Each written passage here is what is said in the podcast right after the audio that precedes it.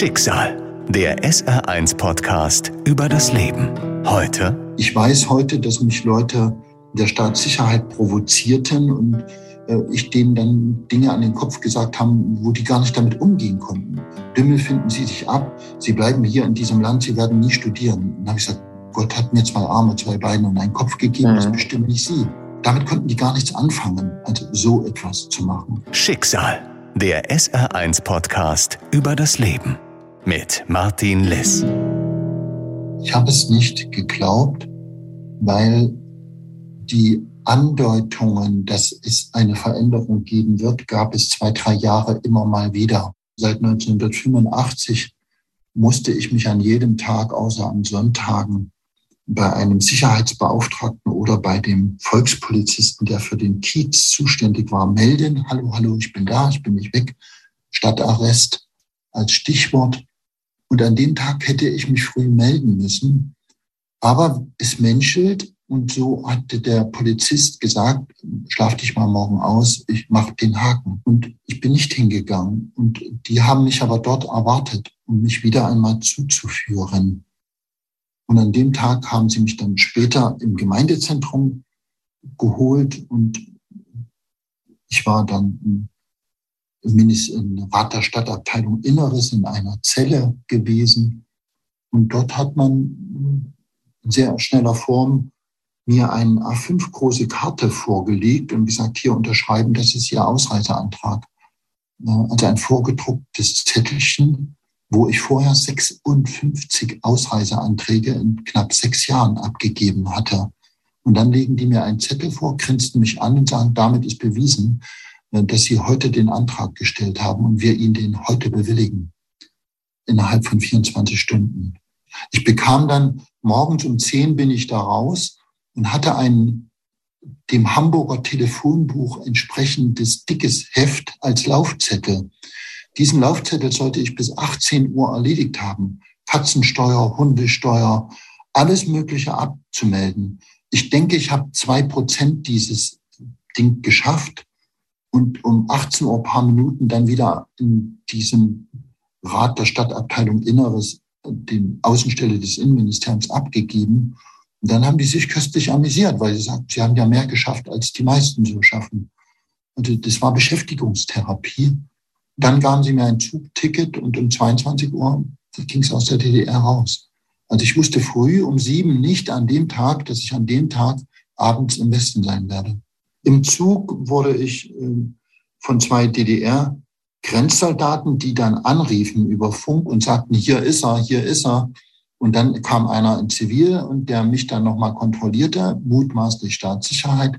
Und in dem Moment rechnete ich damit, dass die mir an der Grenze auf dem Ostteil stehend sagen, Bürger, es hat sich alles geändert, Marsch, Marsch zurück ins Glied, es geht zurück. Dann war es nicht so. Dann kam dieser bayerische Grenzbeamte mit fränkischem Ton und Vollbart, der sich mir dann vorstellte und aber auch Listen hatte und wusste, wer ich bin. Das Jahr 1988. Nach 56 erfolglosen Ausreiseanträgen darf Carsten Dümmel endlich aus der DDR in die BRD reisen. Er ist zu diesem Zeitpunkt 28 Jahre alt, hat Inhaftierungen, mehrere Jahre Arrest, Bildungsverbote und Berufszwang hinter sich. Also die allererste Inhaftierung ist mit 16 oder gerade mit 17 Jahren gewesen.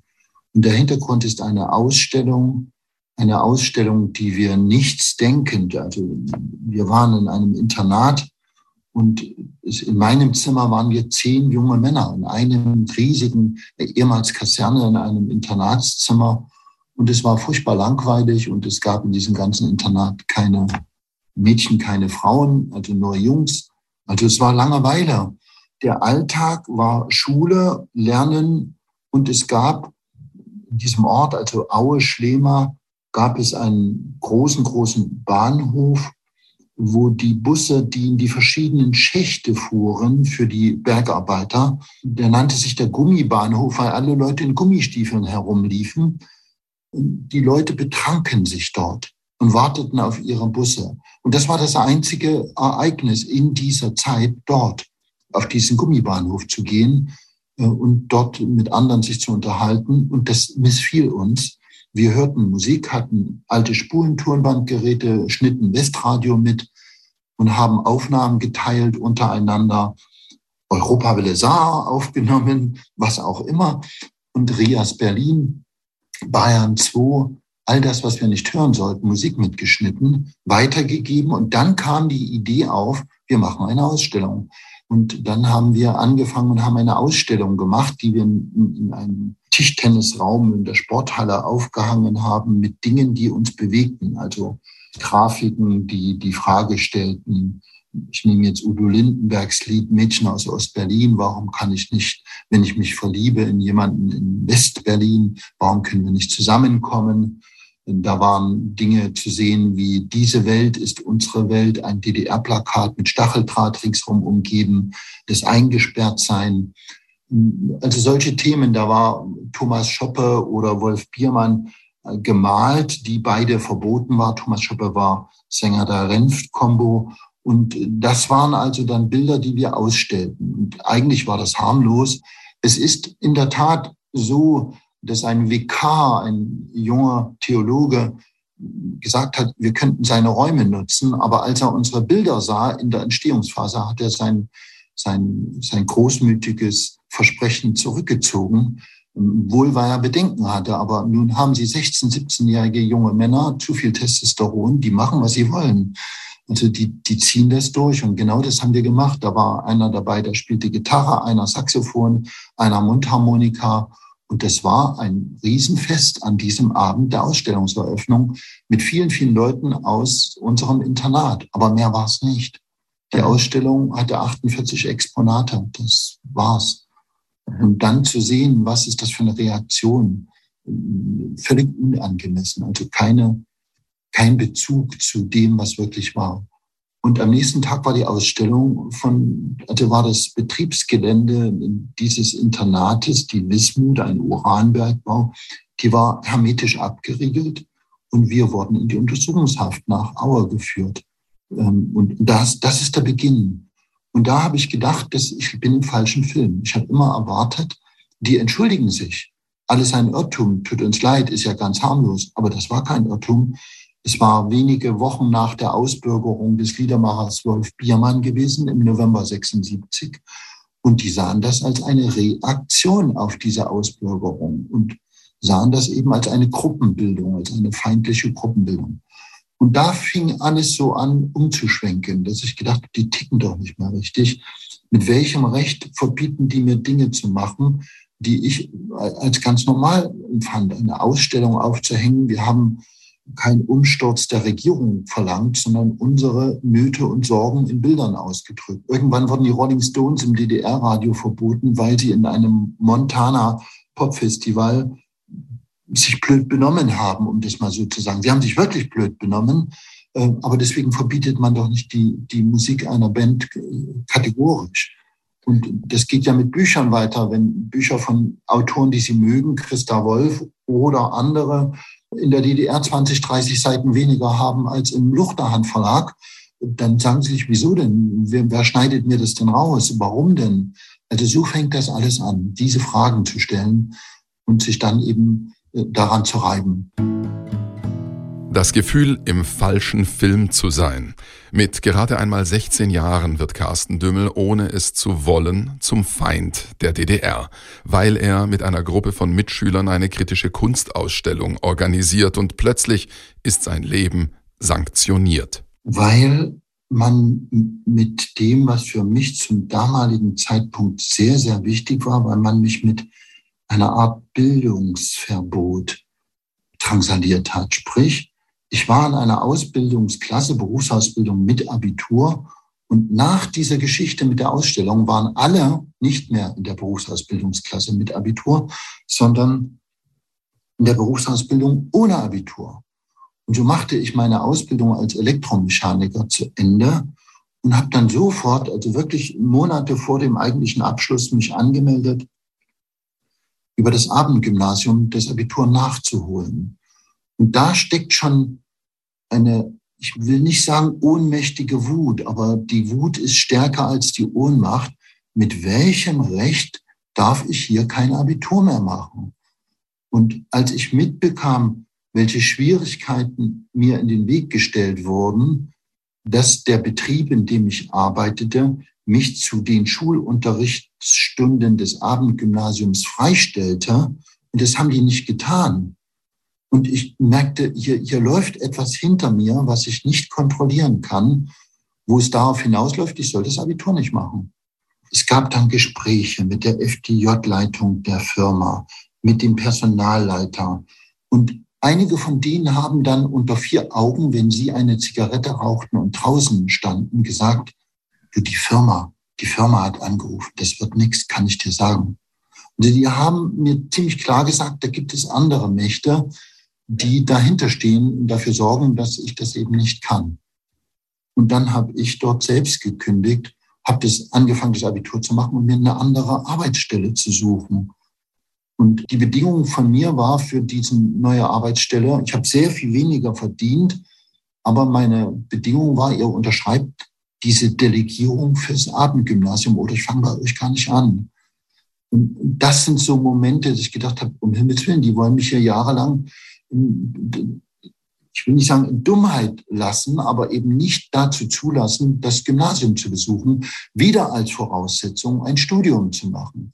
Und das sind so Dinge, also nur Kopfschütteln und das ist bei anderen anderes gewesen. Ich habe wirklich noch heute einen guten Freund aus dieser Gruppe heraus, der ist bis heute Elektriker geblieben und ist bis heute in einer der Nachfolgefirmen tätig die sich heute um die Umweltsanierung kümmern, aber die mal aus diesem Uranbergbau hervorgegangen ist. Er hat sich irgendwann damit abgefunden, hat nie das Abitur nachgeholt, nie studiert. Bei mir war das anders. Es hat zum einen etwas zu tun mit einer Art, nennen wir es Gerechtigkeitssinn. Ich fand das Unrecht, was da geschehen ist. Ich glaubte, die müssen sich bei mir entschuldigen, weil ich habe nichts gemacht. Also was ich sah, sah ich nicht als ein Staatsverbrechen. Ich habe Dinge ausgesprochen und gedacht, die ich so gesehen habe. Da hätte man mit mir reden können und mit Argumenten mich auch ohne weiteres von etwas anderem überzeugen können, wenn die Argumente bessere gewesen wären. Das war es aber nicht. Es waren einfach Sanktionen. Und natürlich kommt eine Jugend dazu und ein Trotz. Ähm, ich muss auch sagen, dass ich 50 Prozent der Verwandtschaft, also sprich, meine Mutter kam aus Hessen, hat in die DDR geheiratet. Und so hatte ich Cousins und Cousinen, die kamen alle aus Hessen und ab den frühen 70er Jahren waren die fünf, sechs Wochen im Jahr äh, ihre Ferienzeit in der DDR. Und sich mit denen zu unterhalten, war ein permanenter Widerspruch zu dem, was ich in der Schule hörte oder aus den Zeitungen las. Und die haben sehr früh begonnen, zu schmuggeln. War es am Anfang der Tierfreund, war es später die Bravo und später der Spiegel oder die Zeit, die geschmuggelt worden sind. Und das ist etwas, was Sie sich schwer vorstellen können, eine Zeit zu besitzen, die zwei Jahre alt ist und die 80 Leute gelesen haben. Also die immer noch da liegt und die weitergegeben wird. Und wenn wieder jemand kommt, sagt, da kann ich das mitnehmen. Ich habe gehört, du hast eine Zeit. Und dann wird die weitergegeben und gelesen und gelesen und gelesen weil man mehr Informationen bekam als das, was man aus den gleichgeschalteten Presse der DDR bekommen hat.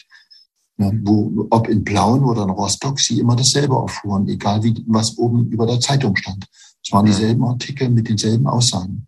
Vier Jahre lang bewirbt sich Carsten Dümmel immer wieder an Universitäten. Er will Literaturwissenschaften studieren, doch obwohl er das Abitur nachgeholt hat, also eigentlich das Recht hat zu studieren, wird er wieder und wieder abgelehnt. Er beginnt jetzt bewusst oppositionell zu arbeiten, leitet Arbeitskreise für Menschenrechte und Frieden. Gleichzeitig werden die sogenannten Zersetzungsmaßnahmen gegen ihn schärfer. Fehlende Kontrolle ist das Stichwort. Da entsteht ein Raum, ein Freiraum, in den sie nicht kontrollieren konnten. Ein Raum, in dem Dinge geschehen, die sie auch nicht kontrollieren konnten. Und dort werden Dinge thematisiert, die sie nicht wollten und die sie auch nicht kontrollieren konnten. Also wenn man das Buch 1984 von George Orwell in einem solchen Literaturarbeitskreis bespricht oder die gesamte Renegatenliteratur hoch und runter, sei es äh, auch relativ harmlos Franz Kafka, aber eben auch Köstler und andere solche Nizien verbotene Literatur in der DDR, die man wie an einer Universität in Literaturarbeitskreisen bespricht, mit Referaten, mit Gesprächen, mit Diskussionen, mit Analysen. Und dann hat die Staatssicherheit das sehr geärgert, weil sie es nicht kontrollieren konnten und weil es Bücher waren, die auf dem Index des Staates standen, also die verboten waren. Mehrere Personen sind in den 60er und 70er Jahren allein wegen des Besitzes des Buches George Orwell 84 ins Gefängnis gekommen und so ähnlich ist es dann eben mit anderen Büchern von Solzhenitsyn und Köster auch gewesen.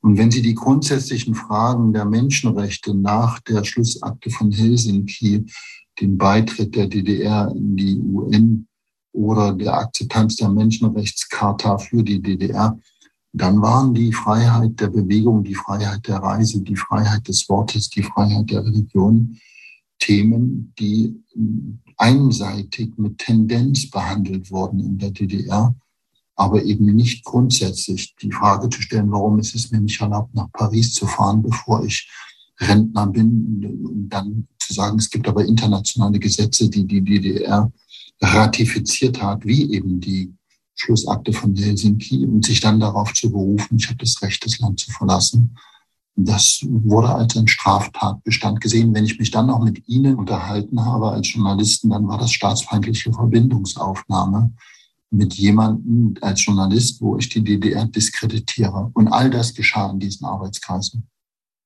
Ich habe eine Arbeit zugewiesen bekommen, die ich nicht kündigen durfte. Also gibt es ein asozialen Paragraphen der DDR. Sie kriegen eine Arbeit zugewiesen und wenn Sie den verlassen, erfüllen Sie diesen Paragraphen asoziales Verhalten.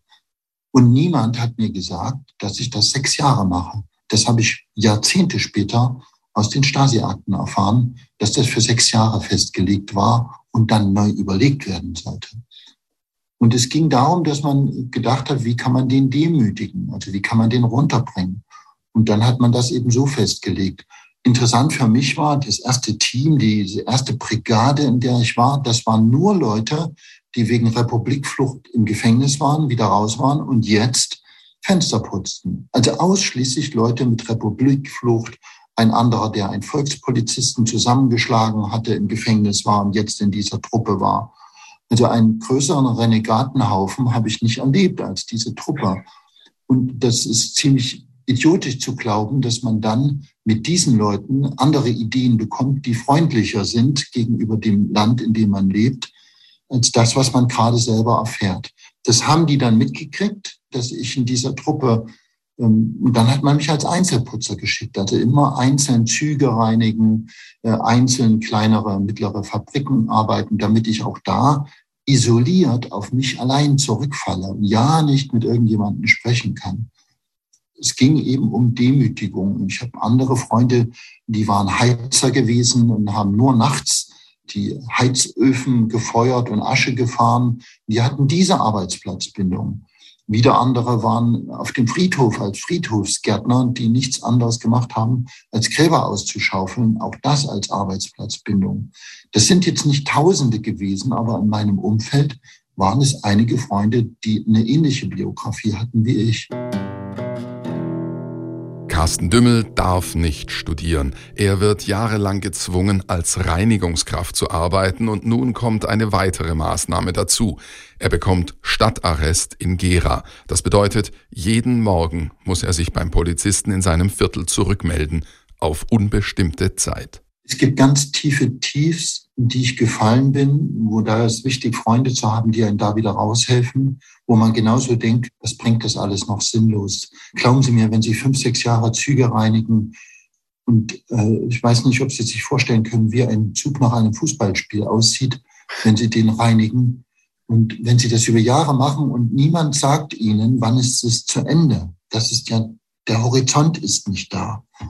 Und dann resignieren Sie mehrmals. Und da ist es wichtig, wieder rauszukommen. Aber eine Zukunft habe ich mir in Holland, in der Bundesrepublik oder irgendwo vorstellen können, nur außerhalb dieses Landes. Und in diese Richtung habe ich gearbeitet. und auch provoziert. Ab einem bestimmten Punkt ist das auch Provokation gewesen, dass ich gesagt habe, okay, wenn, das lasse ich mit mir so nicht machen. Dann Aktion, Reaktion.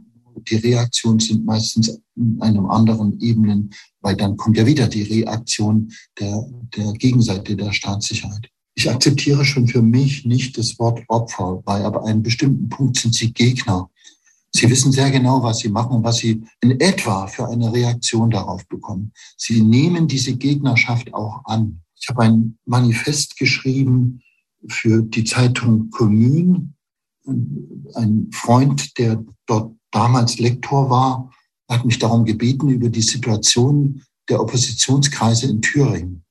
Und ich bekam mit, dass Schulkameraden, die sich selten sehen ließen, plötzlich nach diesen Texten fragten. Und dann ahnte ich, dass das verraten worden ist. Und so hat die Staatssicherheit äh, eine Durchschrift bekommen. Damit habe ich nicht mehr staatsfeindliche Hetze betrieben, sondern sie hatten das erste Exemplar.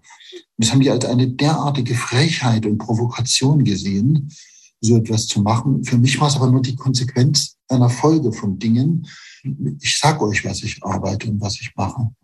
Es begannen Netzwerke zu arbeiten in den End-70ern, in den 80er Jahren, wo man mit der evangelischen Studentengemeinde Leipzig, wo man mit den Freunden in Berlin, die um Rainer Eppelmann die Bluesmessen organisierten, wo man Kontakte hatte nach Dresden, nach Jena, Kontakte hatte und ganz kleine Netzwerke begannen zu arbeiten. Und die macht Mut. Und dort erfuhr ich dann eben und hörte dann Sätze, die ich dann später für mich selber nahm. Wenn du die Freiheit des Wortes nicht findest, dann musst du sie tun, als gäbe es sie im Land. Das haben wir getan. Also wir haben Dinge ausgesprochen. Ich weiß heute, dass mich Leute der Staatssicherheit provozierten und äh, ich denen dann Dinge an den Kopf gesagt haben, wo die gar nicht damit umgehen konnten. Dümmel finden Sie sich ab, Sie bleiben hier in diesem Land, Sie werden nie studieren. Dann habe ich gesagt, Gott hat mir zwei Arme, zwei Beine und einen Kopf gegeben, mhm. das bestimmt nicht Sie. Damit konnten die gar nichts anfangen. Inzwischen erfüllt Carsten Dümmel aus Sicht der DDR den Straftatbestand der staatsfeindlichen Gruppenbildung. Eine feindlich negative Person einer von mehreren Standardbegriffen, der in Stasi-Akten verwendet wird, um Dissidenten, also andersdenkende Kritiker, zu kategorisieren und einzustufen. Das weiß man heute, wenn man sich mit den Akten beschäftigt. Die haben in drei Gruppen eingeteilt. Feindliche Person, feindlich negative Person und verfestigt feindlich negative Person. Und die ersten beiden Gruppen, die ich genannt habe, waren noch versuchsweise zurückzuholen für den Sozialismus. Waren Sie bei der dritten angekommen, haben Sie es gar nicht mehr versucht. Also dann ging es nur noch darum, die Person irgendwie loszuwerden, zu inhaftieren oder außer Landes zu lassen oder was auch immer. Um außer Landes zu kommen, gibt es die Möglichkeit, sich von der BRD freikaufen zu lassen, nicht nur für politische Häftlinge. Über persönliche Kontakte gelangt auch Carsten Dümmels Name auf eine der Freikaufslisten. Seit 1983 wusste ich, dass es eine Anwältin des Bundesministeriums für innerdeutsche Angelegenheiten oder gesamtdeutsche Angelegenheiten gab, die für meinen Fall zuständig war. Barbara von der Schulenburg. Über das Anwaltsbüro in Westberlin, die wiederum mit Wolfgang Vogel, einem Anwaltsbüro in Ostberlin, zusammenarbeiteten. Ich wusste also, ich stehe auf diesen Listen und ich bekam über Kuriere, also Bundesbürger, die mir Nachrichten übermittelten während einer Transitfahrt und mir einen Brief mitbrachten oder mit mir sprachen, über Kuriere bekam ich den Status quo mitgeteilt. Wie ist es derzeit? Wie sieht es aus? Die zweite Ebene, also der Freikauf als eine Option. Die zweite Option ist, ähm, dass ich immer damit rechnete, verhaftet zu werden. Ich habe Flugblattaktionen gemacht, wo mir klar war, das ist staatsfeindliche Hetze im schweren Fall. Ich habe versucht, mit den Leuten mich selbst zu schützen. Wir haben ausschließlich Texte genommen von anerkannten Antifaschisten oder von Leuten, die im Widerstand äh, waren zum Nationalsozialisten. Also Flugblätter genommen mit Zitaten von Hansen Sophie Scholl. Äh, und nichts anderes, kein eigenes Wort. Das Ganze aber exzerpiert, also die Zitate so zusammengestellt, dass sie einen Sinn ergaben für die DDR. Solche Dinge gemacht, um uns zu schützen. Und wir haben sie ausschließlich in Kirchen geworfen, also in mehreren Kirchen, auch wieder um uns zu schützen, um den Freiraum Kirche nicht zu verlassen. Und trotzdem habe ich mich vorher von meiner Familie verabschiedet, weil ich dachte, heute bei der Aktion geht's ins Gefängnis. Und über das Gefängnis dann wieder der Freikauf, dann aber eben als Häftling freigekauft zu werden. Und diese beiden Optionen waren über Jahre im Kopf. Eine Zukunft in der DDR habe ich nicht mehr gesehen, schon sehr zeitig nicht mehr. Dass ich freigekauft wurde, habe ich Ende 1992 aus den Akten erlesen, also ausgelesen, die ganzen Zusammenhänge. Und ich weiß eben heute, dass der Freikauf im September 1987 angestoßen wurde, weil während des Besuches von Erich Honecker, dem einzigen Besuch in der Bundesrepublik, dass er nach Bonn und auch einige Zeit ins Saarland gegangen ist, um seine Schwester zu besuchen. Und aus den Akten weiß ich, während dieses Besuches, ich glaube vom 9. bis zum 12. September war er da, 1987, wurden ihm von der Internationalen Gesellschaft für Menschenrechte Dossiers übergeben und eines dieser Dossiers war meine Person. Das finde ich so in den Akten, dass die Stasi weiß, ihm ist das hier in der Bundesrepublik übergeben worden. Und von dort an beginnt jetzt der Freikauf intensiv zu werden, weil auf den Listen für den Freikauf stehe ich seit 1984. Ich beschrieb das zwischen den Rechtsanwaltsbüros. Und im Dezember 87 ist der Freikauf abgeschlossen. Da ist das verhandelt worden und dann stehen die Summen fest. Und dann gibt es eben die vollständige Liste, wer freikommt. Freigekommen bin ich im Frühjahr 88 und als ein fränkisch sprechender Grenzbeamter mit Vollbart mir dann sagte, dass ich mir sehr viel Zeit gelassen habe und dass ich zu dieser, dieser Freikaufsliste gehöre, und ich dann in das zentrale Aufnahmelager nach Gießen kam, da war das erste Mal das Thema angesprochen, Freikauf. Aber die gesamten Umstände erfuhr ich eben erst Jahre später bei der Aktenöffnung, um das zu sehen. Ich habe diese Differenzierung gemacht, weil mich als Ware zu fühlen, denn es ging ja darum, es wurde ja Ware dafür bezahlt, in Geldwert, aber eben Ware bezahlt. Das ist mir bitter aufgestoßen, erst in den 90er Jahren, sich als Ware zu führen. Das war 1988 im Frühjahr nicht so. Da war das paar Mal geäußert worden äh, und dann war es wieder erledigt. Also ich habe das nicht so verfolgen können, wie ich das anhand der Dossiers dann später lesen konnte. Ähm, ich weiß aber, dass dieser Freikauf des Monats Dezember einen wahren Wert hat pro Person von etwa 140.000 D-Mark. Also von allen, wenn man einen Durchschnittswert nimmt. Und der Durchschnitt war Ende der 80er Jahre etwa 100, 120.000 D-Mark. Der Körper kam im Westen an, der Kopf hat länger gebraucht. Ein Freiheitsgefühl in jedem Fall, weil ich gedacht habe, es ist vorbei. Ich habe dann Verwandte getroffen, bin dann nach Gießen in das Lager, aber das braucht eine ganze Zeit, um anzukommen. Und man hat damals uns dann die Möglichkeit gegeben, uns heißt die Leute, die an diesen Tagen rauskamen, die alle von dieser Sonderfreikaufaktion stammten, die hat man nach Berlin ausgeflogen, Westberlin, und uns dort, ich würde heute sagen, Integrationskurse gegeben. Was ist ein BAföG-Antrag? Wie macht man eine Steuererklärung? Etc. Das war sehr gut gewesen, weil wir viel gelernt haben einfach. Und noch einmal ein bisschen abgeschirmt waren. Wir hatten dann immer Freikarten für Theatervorstellungen oder die Oper. Das war sehr angenehm. Also, und es waren eben mehr Lehrer als Schüler. Wir hatten ringsherum um, um uns Dozenten, die uns die ersten Fußschritte in der Bundesrepublik erklärt. Ich habe mit vielen anderen gesprochen, die in Gießen waren. Die hatten das nicht. Also warum wir als Gruppe das hatten, kann ich Ihnen so nicht sagen. Es war in jedem Fall ein schönes Privileg. Und dann war mir klar, ich kann mich zum Studium bewerben. Dann kommen so die Mühen der Ebene. Ähm, dann muss ein Abiturszeugnis der DDR beim Oberschulamt Stuttgart anerkannt werden, wenn man in Tübingen studieren will. Aber auch dann war das schön, weil Dozenten der Uni Tübingen sagten, besuch doch einfach den Kurs bei mir.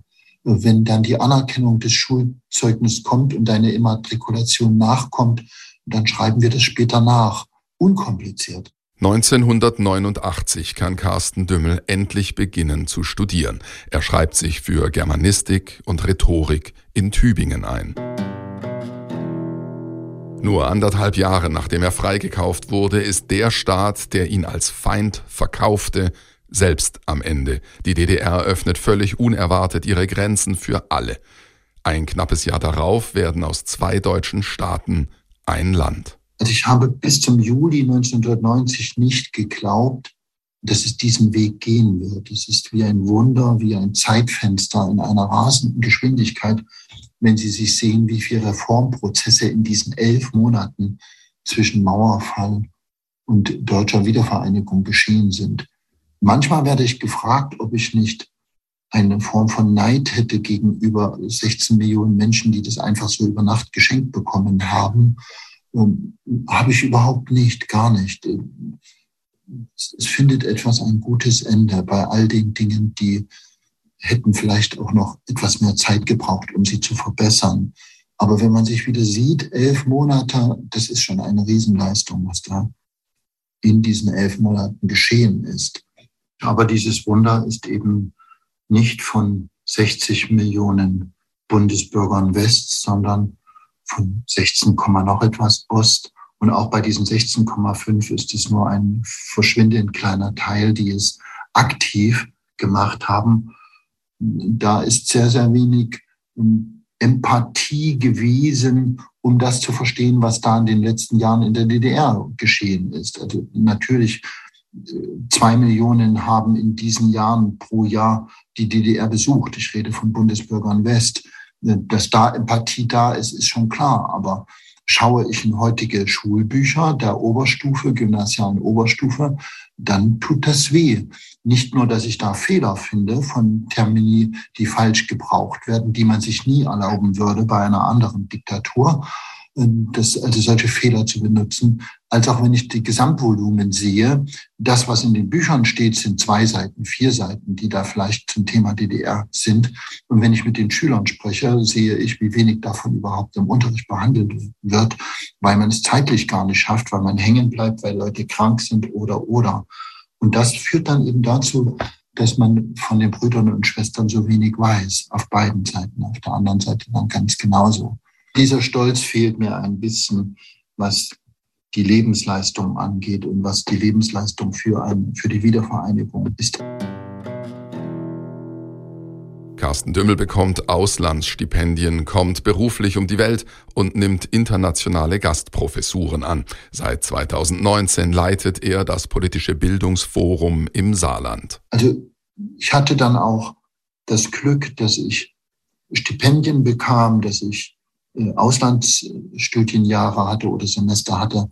das fällt alles in diese Zeit hinein, dass ich also an die Jagiellonski-Universität nach Krakau ging, dass ich in Michigan an der Uni war.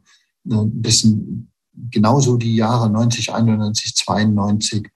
Und das ist nochmal so das Weltfenster, das sich öffnet und andere Dimensionen mitbringt und auch den Blick dieser Länder eben wieder auf Deutschland zurück den man einnimmt, wo, wo man sich sagt, ja, was ist das für ein tolles Ereignis gewesen. Also ich glaube, jeder, der heute aus welchen Gründen auch immer mit der Wiedervereinigung hadert oder mit seinen neu gewonnenen Schwestern und Brüdern jenseits oder diesseits der ehemaligen Mauer hadert, der sollte mal die Perspektive eines, eines Israelis oder eines Koreaners einnehmen und mal einige Zeit dort sein, um zu merken, welches Glück das ist. Die Perspektive wechseln und Stellung beziehen. Vielleicht sind das die beiden Hauptbotschaften, die Carsten Dümmel am Herzen liegen und die er mit seiner Geschichte als Staatsfeind vertritt. Eine Katze ist eine Katze und ein Hund ist ein Hund. Die Dinge werden benannt und dann bewertet.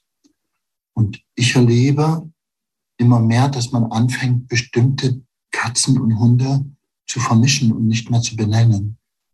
Das geht nicht. Und wenn mir junge Studenten sagen, ich kann das ja gar nicht einschätzen, wie das in der DDR war, sage ich, sie müssen nicht in der Zeit der Steinkohle gelebt haben. Sie müssen sich nur richtig damit beschäftigen, Analysen ziehen, Vergleiche ziehen, um eine richtige Einschätzung anhand der Quellen, die sie jetzt haben, äh, geben zu können. Also diese vorauseilende Gehorsam, ich kann darüber nicht reden, ich darf dazu nichts bewerten, ist vollkommener Unsinn.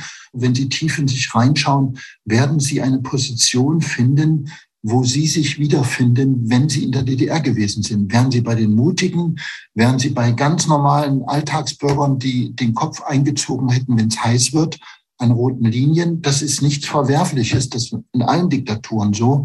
Oder hätten Sie gesagt, das lasse ich mit mir nicht machen, da riskiere ich auch was. Ich brauche die Antwort nicht, aber man muss sich das für sich selber auch zugeben und nicht sagen, ich darf das, ich kann das nicht bewerten. Und ich, damit gibt man immer der anderen Seite die Möglichkeit der Entschuldigung, ähm, gerade jetzt auf die DDR, dass die, die feige waren, die, die verraten haben, und dass die eher ein Entschuldigungsmuster finden, hinter dem sie sich verstecken können. Und für die heutige Zeit, es ist auch völlig paradox, wenn ich in ehemaligen Ländern Jugoslawiens über die Verbrechen Titos Vorträge halte und die Dozenten an den Universitäten sagen, Herr Dümmel, Sie können das. Wir leben hier, wir können das nicht. Ist doch vollkommen paradox. Ich muss die Dinge doch bewerten und benennen können. Und dasselbe ist eben auch hier in Deutschland. Wenn in einer Außenstelle mir eine Botschafterin sagt, Herr Dümmel, ich nehme Sie hier und dort mit zu Gesprächen, weil Sie können Dinge sagen, die ich nicht sagen kann, dann finde ich das absurd. Die Botschafterin kann Dinge sagen, auch diplomatisch sagen. Eine Katze ist eine Katze und ein Hund ist ein Hund. Schicksal, der SR1-Podcast über das Leben. Alle Folgen in der ARD-Audiothek und auf vielen anderen Podcast-Plattformen. Eine Produktion des Saarländischen Rundfunks.